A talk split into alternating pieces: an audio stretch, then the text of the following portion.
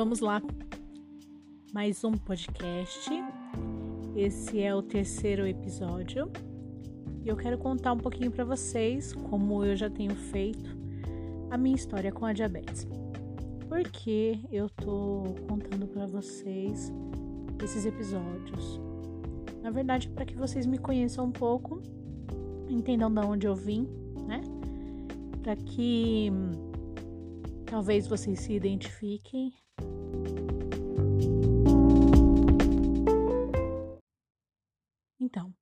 depois que a minha filha nasceu, as minhas doses de insulina não foram alteradas. E quando ela estava para nascer, a médica vinha aumentando essas doses. A cada consulta, ela aumentava um pouquinho. Então, eu já estava com uma dosagem de NPH, para vocês terem uma ideia, de 40 unidades ao acordar e 30 no final da tarde. 70 unidades de NPH por dia eu tomava enquanto grávida. E depois que minha filha nasceu, essas quantidades não foram alteradas. Então eu continuei tomando tudo isso de insulina, só que não estava mais grávida, sem essa resistência toda à insulina. E assim eu tive que encarar, né, o começo da minha vida como mãe. E nesse, nesse tempo, logo depois dela ter nascido, a médica pediu para mim um exame chamado peptídeo C. Ela me disse que esse exame ia me dizer como que estava funcionando o meu pâncreas e ela ia me dizer se eu era diabética tipo 1 ou tipo 2. Pois bem, ela fez o exame, o exame deu bem pouquinho, quase nada, e ela me disse que eu era diabética tipo juvenil. Eu não sabia do que ela estava falando, mas eu guardei isso. Ela falou que eu era juvenil. Essa era a única informação que eu tinha. Mas eu não sabia que existiam tipos de diabetes, então diferença para mim. Bem, quando ali um mês depois do parto, e eu tô na minha consulta, é, no peso, a gente percebe que eu ganhei bastante peso. Eu tinha perdido tudo aquilo que eu tinha engordado na gravidez. Eu engordei entre 10 e 11 quilos no total da gravidez. E tinha perdido tudo isso em 10, 14 dias. Eu tava inchada ainda, barrigudinha, né? Como qualquer mulher normal na face da terra mas o peso em si eu já tinha inclusive perdido. Eu estava uh, ah, mais magra de, de pernas, de braço, eu já estava mais magra do que antes de engravidar, por exemplo. E a minha gravidez foi muito controlada na alimentação, então realmente eu, eu engordei esses 11 quilos, mas com certeza eu acabei perdendo em outros lugares, e, enfim, né? Então tá. De repente eu começo a engordar. E a endocrinologista reclama. Ela, ela ainda comentou bem assim para minha mãe que estava me acompanhando na consulta. É, eu não sei por que é, essas mães diabéticas fazem tudo tão certinho na gravidez e depois da gravidez começam a engordar, começam a descontrolar e perdem o controle da situação foi mais uma crítica que eu ouvi, além de todas as outras que eu já tinha ouvido durante muito tempo. Ouvi, mas essa foi para mim bem pesado, porque eu estava muito deprimida, eu não conseguia dormir. A minha filha chorava bastante, tadinha.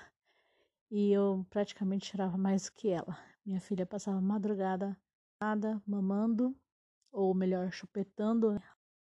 e eu num cansaço extremo me sentia péssima, me sentia sem força para nada. Não conseguia levantar da cama para para arrumar uma casa, para cuidar da minha filha. Era um sentimento assim de, de que eu não servia para mais nada, uma uma depressão mesmo, depressão pós-parto.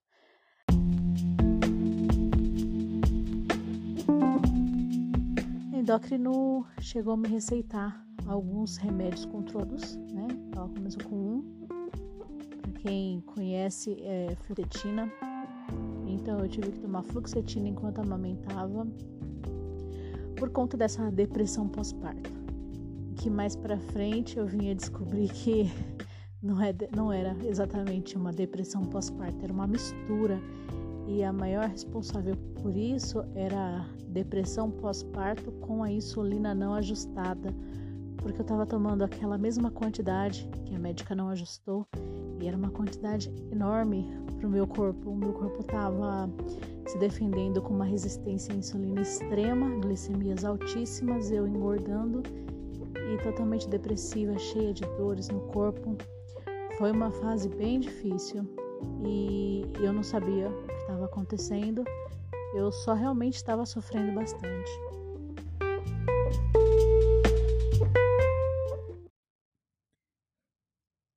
Bem, no tempo passou, uh, perdi contato com a médica, mudei de convênio, ou perdi o convênio fui para o SUS. Mas enfim, independente de ser médicos particulares ou médicos do, do SUS, todos eles agiam sempre da mesma forma. Perguntavam o quanto olhavam as glicemias, diziam que elas estavam altas que eu precisava controlar melhor a minha alimentação, é, que se eu quisesse ficar sem insulina, se eu, se eu quisesse diminuir a insulina, porque era uma coisa que eu sempre dizia, né? Que me incomodava muito ter que usar insulina e tal. Então eles diziam que se eu quisesse deixar de tomar insulina ou tomar menos insulina, eu tinha que me alimentar melhor, uh, evitar aqueles tipos de alimentos que eu já sabia que eu não deveria comer. E na verdade, não importava o quanto eu tentasse, realmente eu não conseguia. A resistência à insulina era muito forte, a dose de insulina era sempre aquilo.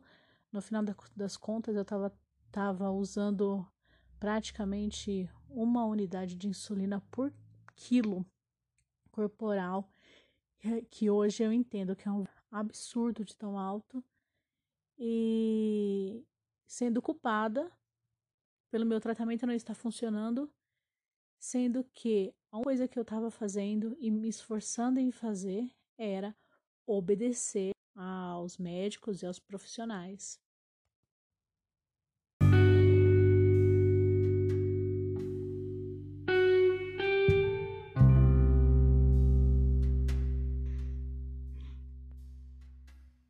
Tempo foi passando, mas a conversa era sempre a mesma, não importa qual profissional de saúde, era sempre algo relacionado a eu não estar cuidando da minha diabetes. Não importando o que eu fizesse, para todos eles eu realmente não estava cuidando.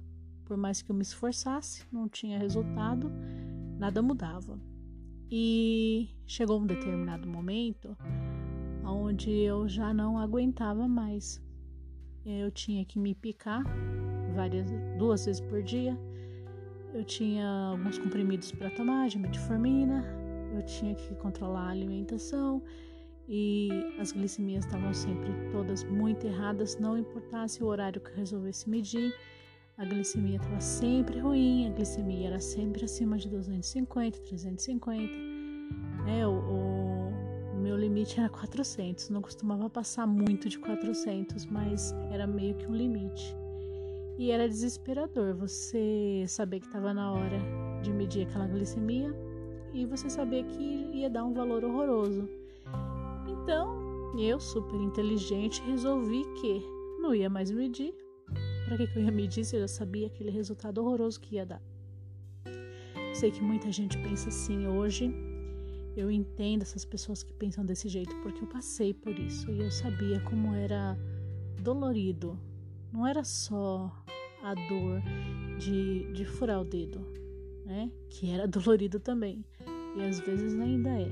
Mas não é só essa questão de se picar, de se furar, de tirar. É, era uma questão bem emocional mesmo, de que era uma guerra e que ela estava perdida. A guerra estava perdida, porque tudo dependia de mim.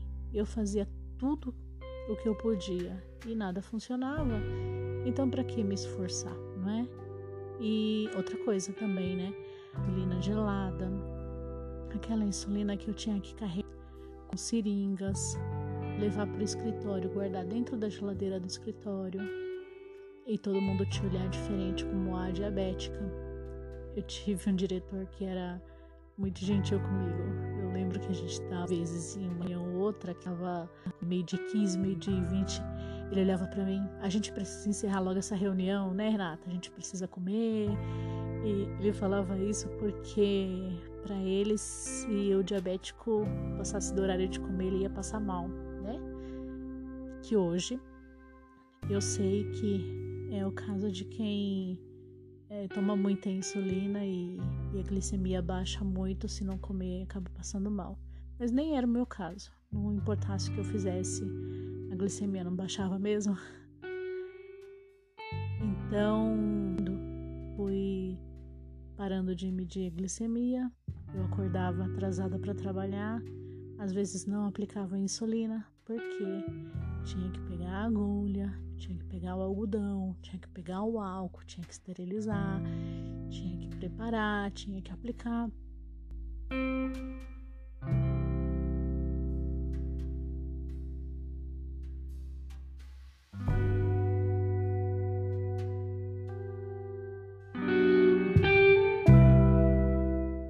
acordava correndo para trabalhar, então era, era sempre um sufoco, né? Até com criança pequena, inclusive, para levar para lá e para cá e, e tal. Então, eu não levava, não aplicava insulina, era difícil para levar ela comigo. Até ninguém tinha me explicado que eu podia sim andar com a NPH sem refrigeração enquanto eu estivesse usando. E isso e muito, era tudo muito difícil, era tudo muito complicado eu não aplicava insulina antes de trabalhar. E quando eu chegava em casa, eu também não aplicava, porque eu tinha acabado de chegar, porque eu estava cansada, porque tudo era motivo para deixar isso para depois. Acabava aplicando só na hora de dormir. E aí fazia mais besteira ainda. Aplicava toda a insulina de uma vez só, 70 unidades de NPH antes de deitar e dormir. Aí vocês vão falar: Meu, como que ela tá viva até agora, né? Sim, porque graças a Deus o nosso corpo ele cria resistência quando a gente aplica muita insulina de uma vez só. Então ele meio que bloqueia, digamos assim, a ação dessa insulina. O fígado produz muita glicose e as glicemias ficam sempre muito altas porque o corpo impede que a insulina faça seu efeito. Por isso, quem toma muita insulina hoje, quanto mais insulina a pessoa toma, mais difícil é, é, controlar as glicemias dela. E pode ter certeza, excesso de insulina. Foi isso que me manteve viva, porque se o meu corpo não tivesse se defendido disso, teria morrido na primeira noite, há muitos anos.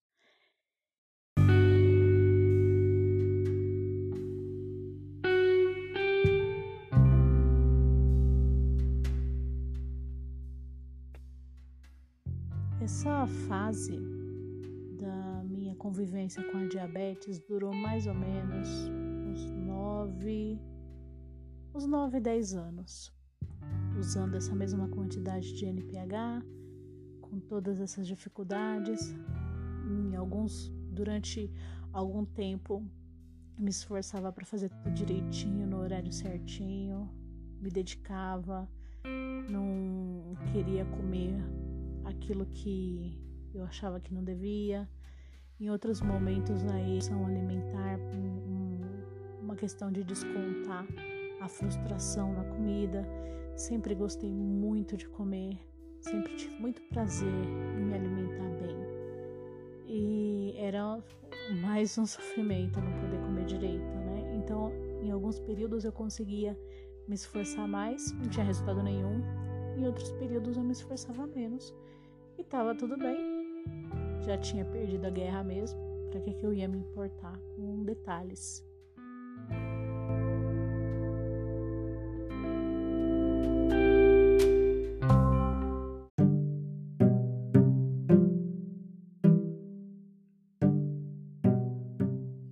E assim eu termino esse episódio e espero vocês para o próximo, onde eu quero contar a parte final da minha história, aonde chegamos ao tratamento atual.